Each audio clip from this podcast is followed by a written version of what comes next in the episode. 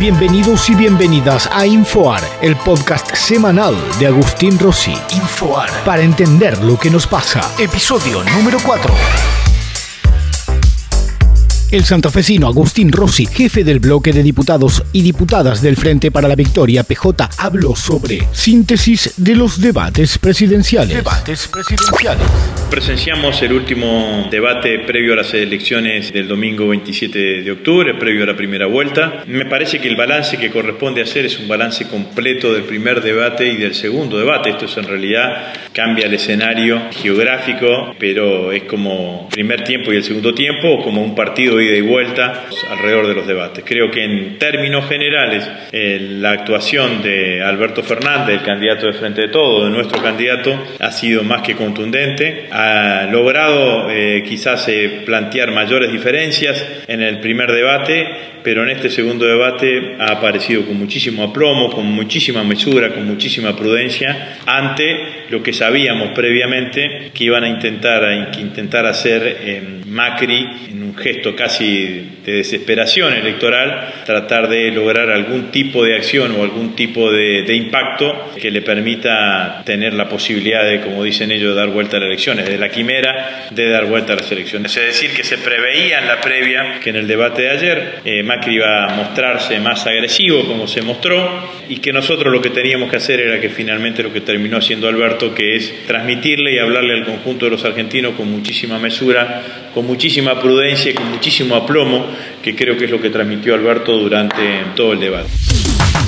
En realidad, cuando uno se pone a pensar lo que sucedió durante las pasos, desde las pasos en adelante, ha sido la actitud en general que ha tenido Alberto de muchísima prudencia, muchísima mesura, con una cabal comprensión de lo que está sucediendo en la Argentina, eh, con una mirada sobre la dimensión enorme de la crisis eh, política, institucional, económica y social que tiene la Argentina. Por el contrario, el presidente se ha dedicado a hacer campaña, en esta gira mágica que ha intentado llevar adelante, con un discurso que él mantuvo en el día de ayer, pero claramente muchísimo más direccionado en mantener su núcleo duro de votantes. No se ve en el discurso de Macri ni ayer ni en los días previos un discurso destinado a, impactar en el voto blando, como se dice, sino un discurso fuertemente direccionado eh, con las propuestas eh, que pudiesen caer de la mejor manera posible en su núcleo duro de votantes. Me parece que allí está el, lugar en donde se elige pararse Macri y a todos nos parece que está pensando más en convertirse o en garantizar su rol de líder opositor que en ganar las elecciones del 27 de octubre.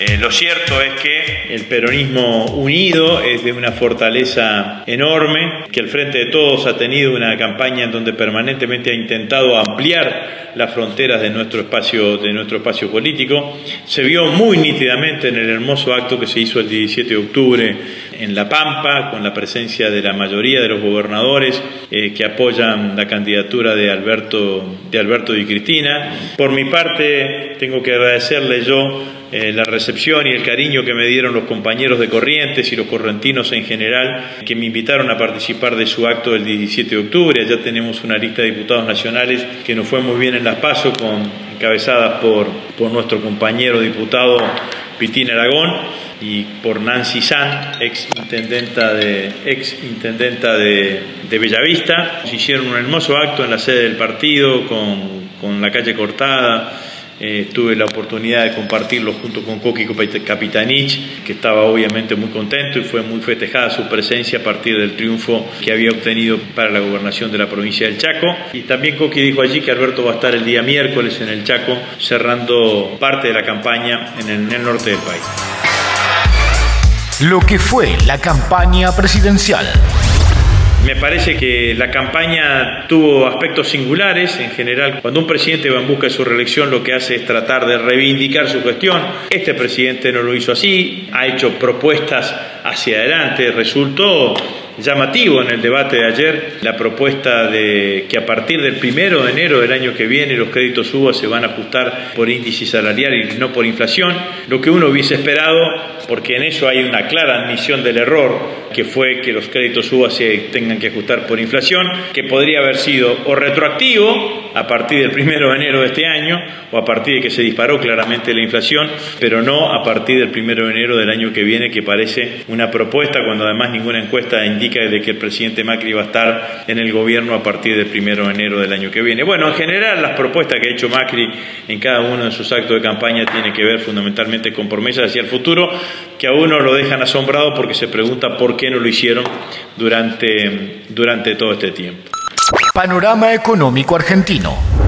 Lo notable es que estamos llegando a las elecciones con una inflación del mes previo a las elecciones, del mes de septiembre, de arriba del 5% que conocimos durante esta semana. Y eso, eh, sin duda, es una muestra del descalabro económico en el cual el presidente de la Nación deja la economía argentina. Macri va a dejar la economía argentina endeudada en un 100% del PBI, con una inflación cerca del 60%, con una desocupación más cerca del 15% que del 10%, con aumento de la pobreza y con aumento de la, indigencia. Nunca en tan poco tiempo, en solamente cuatro años se han deteriorado tan gravemente todos los indicadores económicos y sociales de la Argentina. El endeudamiento del 100% del PBI, además, eh, nos imposibilita pensar en algún financiamiento externo durante los primeros años de gestión de Alberto Fernández y nos obliga a pensar la economía del 10 de diciembre en adelante, como decía ese gran maestro argentino, economista ya fallecido, Aldo Ferrer, de vivir con lo nuestro, porque no va a haber posibilidad de conseguir otro lugar para las divisas que no sean las divisas que se produzcan debido al volumen exportador que tenga la Argentina durante todo el año que viene. Y el creciente deterioro social de la Argentina y del tejido social de la Argentina también va a generar una demanda importante sobre el próximo gobierno, sobre nuestro gobierno a partir del 10 de diciembre, al cual va a haber que darles respuestas en forma inmediata. Sin duda que el gobierno del presidente Macri ha sido el peor gobierno desde la recuperación de la democracia, ha sido el gobierno que más ha deteriorado los indicadores económicos y sociales de la Argentina y que más ha, dañado ese tejido social que hoy tiene la Argentina. ¿Qué pasa en Chile y Ecuador? una reflexión sobre lo que está sucediendo en Chile y una asociación. En Chile como en Ecuador eh, aparecen movilizaciones y las demandas del conjunto de la sociedad a partir de aumento del transporte público. Escuchaba hoy un reportaje a un ciudadano chileno en donde ese ciudadano chileno decía no son los tres pesos del transporte, sino que son los 30 años de desigualdad en donde parece que de la misma manera que ha sucedido en Ecuador, está sucediendo en Chile, que el aumento del transporte es el, la gota que rebalsa el vaso. Imposible no asociar esto con lo que sucedió en Francia con los chalecos amarillos.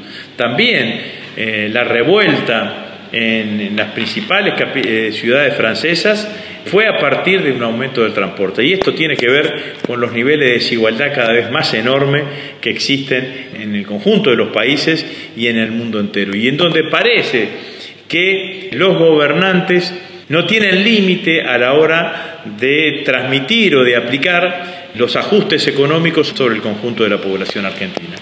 Lenin Moreno, personaje deleznable de la política de la política latinoamericana, porque Lenin Moreno llegó como presidente de, apoyado por Correa, finalmente lo primero que hizo fue traicionarlo a Correa, tuvo que dar marcha atrás con ese aumento.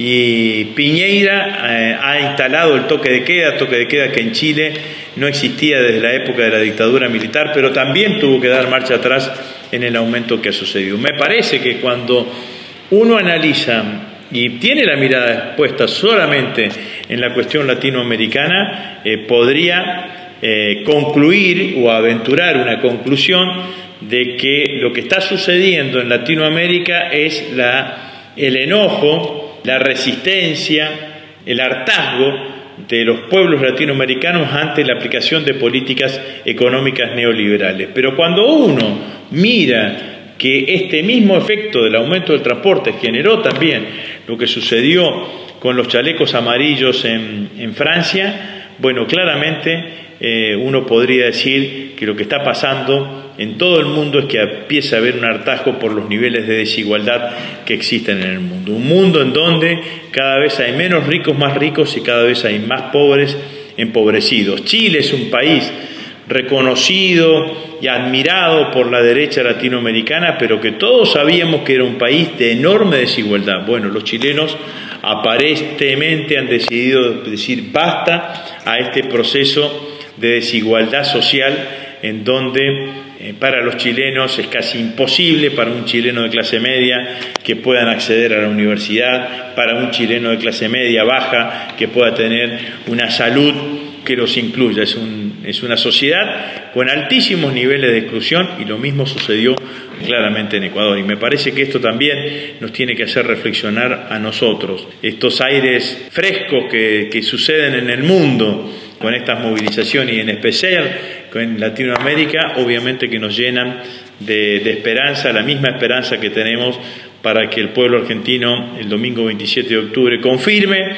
y mejore lo bueno que hicimos el 11 de agosto en las pasos presidenciales. Por eso, mi última reflexión es invitarlos a todos a que concurran a votar, a que lo hagan con mucha conciencia de saber que lo que está pasando en la Argentina es que el neoliberalismo está fracasando. Algunos dicen que no hay que llamarlo fracaso porque hicieron lo que tenían que hacer. Bueno, lo cierto es que si alguna eh, enseñanza tenemos que sacar los argentinos, eh, y tiene que sacar el pueblo argentino de lo que está sucediendo hoy en la Argentina, es que nunca más votemos a dirigentes políticos, llámense Macri u otros, que profesen ideas económicas neoliberales porque siempre nos llevan a este nivel de crisis. La esperanza que encarnan Alberto y Cristina necesitamos consolidarla el 27 de octubre para que el 10 de diciembre empecemos entre todos los argentinos de buena voluntad a reconstruir este desastre que nos deja Macri después de cuatro años de gestión.